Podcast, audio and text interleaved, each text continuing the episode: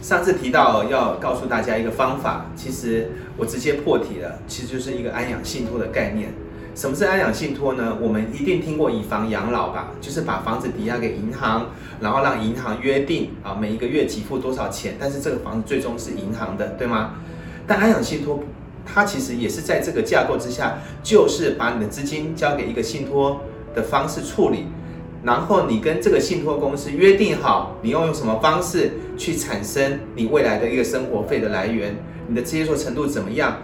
讲完之后呢，由这个管理者去帮你做后续的事情，也就是同样的回到我们讲到以人为本的这个部分，你不需要花太多时间去管理你的资产，但你却可以拥有这个源源不断的这个现金流，在一个安全保本的一个前提之下。